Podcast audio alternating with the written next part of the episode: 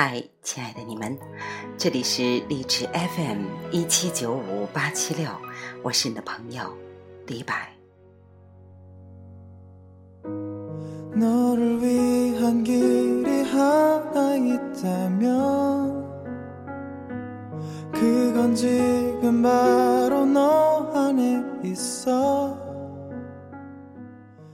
今天我想和大家分享来自国姐的公众号的一篇文章。认知不同的人是很难沟通的。举个例子，两个人都在爬山，有人到了山顶，有人还在山腰。到了山顶的人就喊：“快看，是大海！”还在山腰的人呢，一脸的懵相。明明前面是一棵树嘛。人和人的认知就是这样，认知的层次不一样，看到的世界也不一样，自然没法交流。有个学子准备出国，父母请来清华的教授宁向东，请问教授去哪个国家读哪所名校，什么专业含金量最高呢？万万没想到，宁教授说。出国嘛，重要的是游历、与人接触、交谈，到处看看。当然也要努力学习。听了他的话，可怜的孩子当时就崩溃了，完全不知所措。他们的认知是不同的，当然交流也是困难的。还有一个很出名的故事。说有位妈妈带着未成年的女儿逛街，逛街回来，女儿画了一幅陪妈妈逛街。妈妈拿过女儿的画，瞪眼一看，顿时懵了。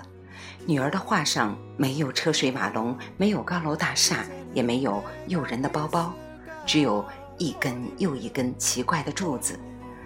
女儿画的是什么呢？妈妈端详了半晌，才突然醒过神来。女儿画的是一条一条的人的腿。原来女儿年幼，个头很矮，被母亲牵着手走在街上，根本看不到成人看到的商厦车流。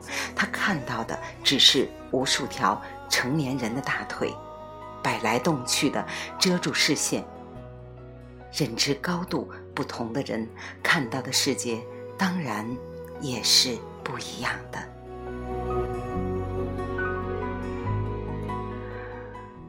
我小时候曾在很穷的乡下生活，每年村子都要分红薯，把红薯归拢成一堆堆，看似差不多，但又好像有区别。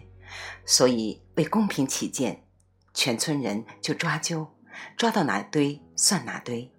有个村民抓到了六号，另一个村民也抓到了六号，怎么会弄出两个六号呢？其实这两个村民，一个是六号，一个是九号。问题是六号堆明显大于九号，所以两个村民都说自己是六号，寸步不肯相让。争执、吵闹、动手厮打，闹到了村支书面前。村支书过去看看，发现九号堆的红薯明显小于六号堆。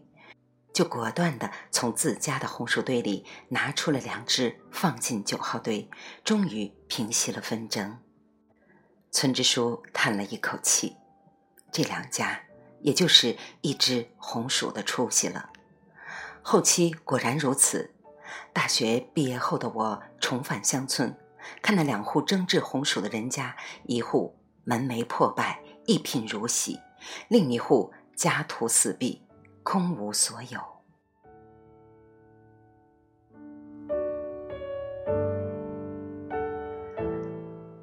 人类的认知好似一个巨大的天坑，呈漏斗态分布，越往下所见越少，机会越少，越是感受到社会的不公，愤怒无比；越往上所见越多，机会越多，越是感觉世界美丽，风光无限。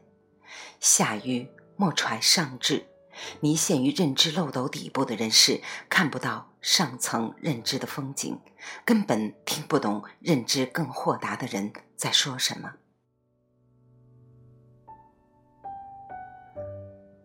我们可以把认知漏斗做个解析，大概分为九个层次。第一，最底端，只知好恶，这是婴儿时态的人类，饿了就吃，不分场合。撑了就拉，不分地点，这也是极端情绪化的一族。认知不足的困扰，让他们总是陷入窘态，却找不到解决的办法。比如说，电视剧《人类的名义》中有个大风厂职工王文革，他是个受害者，股权被贪官和奸商合伙弄走了，因此陷入狂怒，拿刀架在老干部陈岩石的脖子上。结果呢？王文革同志和贪官们一起入狱。现实中有许多这样的人，一生也走不出自己的情绪。所谓维权，多不过是孤注一掷的情绪宣泄。第二个层面是墨守成规。明向东教授教育那个孩子，就处在这个认知层次上。可是这个孩子根本不明白，书本上的东西并不是不重要，更重要的是你的见识与认知。爸妈之所以送你出国，不是仅仅让你读书，而是让你成人，是让你认识普遍的人性、普遍的社会规律，并在差异中获得更有价值的认知。第三个层面。就是认识到规矩的局限性。最守规矩的孩子，也是学校里最省心、懂事、听话的孩子。但这类孩子进入社会，多半会遭遇挫折、失败，因为这类孩子只是因为恐惧而不敢乱说乱动。等到你知道许多所谓的规矩，不过是出于成年社会出于省心而承袭的惯性，你才能从恐惧中走出来。从这里有条隐秘的贫富分界线：过于情绪化的人、墨守成规的人、满心恐惧的人，都会感受到极大的生存压力，必须继续上行，才能突破。而第四个层面是明是非知大体，学习规矩，乖巧听话，这是对幼儿的要求。到了少年时代，孩子们的行动力提升，就要明是非，知道有些事不能做，有些话不能说，就是尊奉社会的主流价值观，哪怕这个价值观完全不对路子，但却是维系社会运转的唯一体系。所以。这是个血性方刚、努力向世界证明自我的阶段，但如果不能超越这个阶段，就无法突破自我。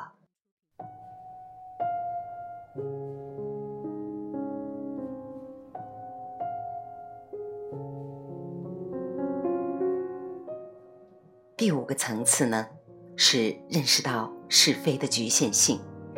这个阶段的人。知道了，人类社会是发展变化的，有些看似牢不可破的金科玉律，会随着历史的发展而变得落伍淘汰。这时候的人开始思考，开始行动，开始接受一个不确定的世界，从此不再固执，不再执拗，知道了。每个人眼里的世界不同，知道每个人的认知和价值体系完全不同，从此慢慢的锻炼，变得温和起来，不发脾气，不闹情绪，生存处境开始改变。第六个层次是认识到现实资源的有限性。什么是现实资源的有限性呢？就好比小时候，那个在乡村里分红薯，红薯的数量有限，你多拿走一个，我这边就少了一个。无论这些红薯怎么分配，都是绝对的不公平。按人口分，家里壮劳力多的人不干；按劳动贡献来分，贫弱之家就有可能被饿到。人类社会的一切愤怒、冲突、怨气。与对抗，都来自于资源的匮乏。现代社会最匮乏的是注意力资源，权力和能力争夺稀缺的社会注意力，带给更多人极大的困扰。在这里有条不可见的生存线。处于这个层级的人士是具有一定生存能力的人，在贫寒国度，他们能够存活；在发达国家，他们构成中产；在咱们这样的国家，他们是背负着沉重压力的社会中间，吃饭不愁，钱也不缺，就是心里总是七上八下，因为他们处于中间状态。心如飘萍，无根可依，那就继续往前走好了。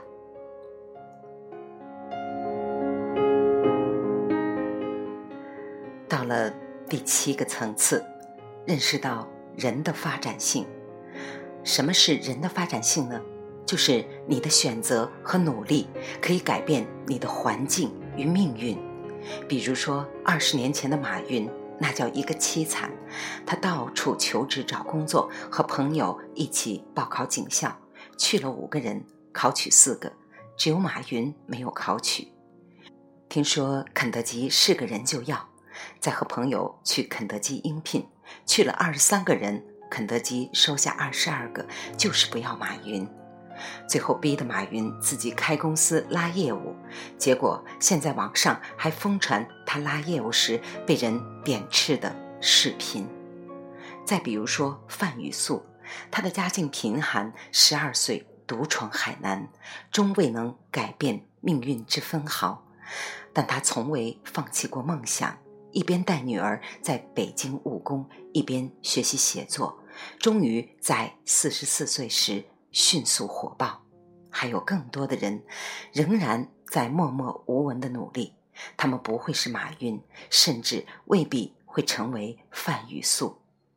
但是，当他们走过漫长的人生路，回头再看，就会发现人生的处境已经大为改观。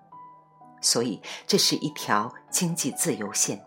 明察趋势、敢于行动的人，总会遇到。他们特有的机会，其实有很多这样奇怪的人士。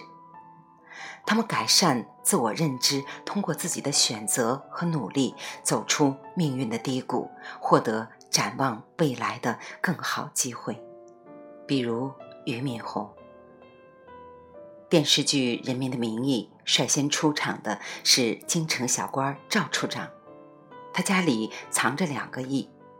可是却哭着说：“我好穷啊，真是穷怕了。”另一个反面角色祁同伟也是穷乡僻壤里出来的凤凰男，做了省公安厅厅长后，乡人络绎不绝的求助，结果遭到人的羞辱。你是不是想把你们村的那些个野狗都弄到公安厅做警犬？这两个角色。都是靠了权力成就，自身的认知并没有跟上，结果一个是有钱不敢花，另一个是有权不会用，《易经》称之为德不配位，必有灾殃，因此他们才会落入到人性的陷阱，沦为剧中的反面角色。到了第八个层次，则是认识到万古不变的人性与社会规律。认识人性，说透了，就是认识自己，就是认识到自己心中的纠结与残缺，就是认识到每个人与生俱来的苦伤，认识到人在社会上的表现充满了无尽的矛盾与困惑，认识到人至幼年的缺憾会构成他终身走不出的陷阱。这时候，你对人再也不会有恨意，再也不会有怨言。因为你知道众生皆苦，终不过是庸人自扰。到了第九个层次，终于冲出了人性的迷障，认识到了人生至高无上的意义与价值，就得以机缘问鼎于智慧极峰。此时心境澄明，无苦无忧，洞穿了这个世界的本源，获知了生命的价值与意义。这是人类认知的又一个新起点，快乐无边的心灵自由，与以慈悲为感召的精神境界。我们的认知就是这样，从漏斗的底端一步步向上攀行，每行一步都会豁然开朗的通达，每上一层呢，都会获得无尽的心灵快感。拥有财富的人多有追求智慧的冲动，因为他们有行动的力量。只有书本知识，却多半和财富无缘。知识重要，但更需要行动力。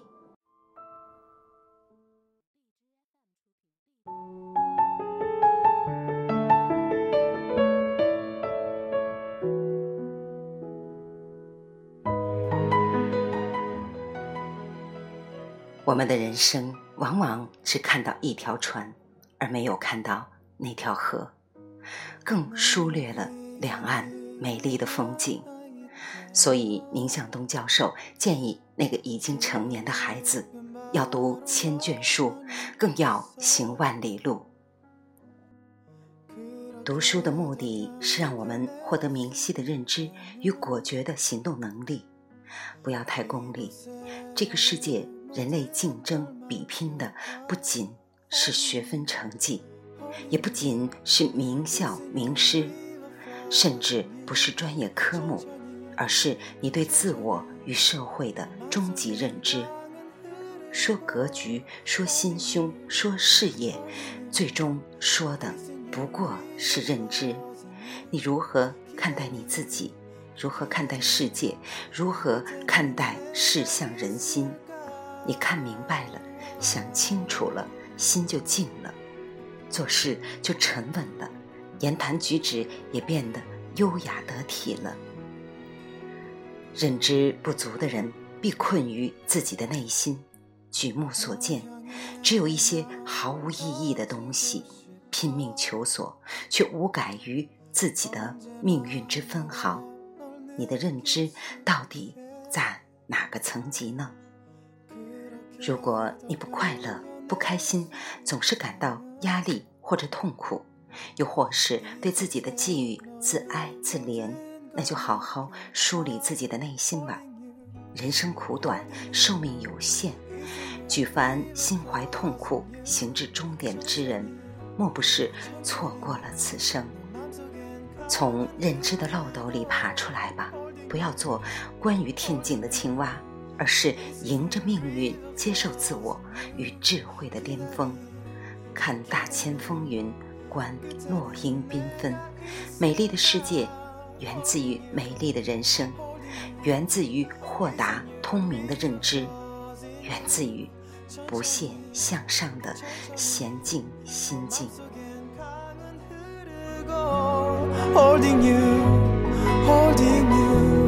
이젠 new river flows in you. 기다림 그 끝에는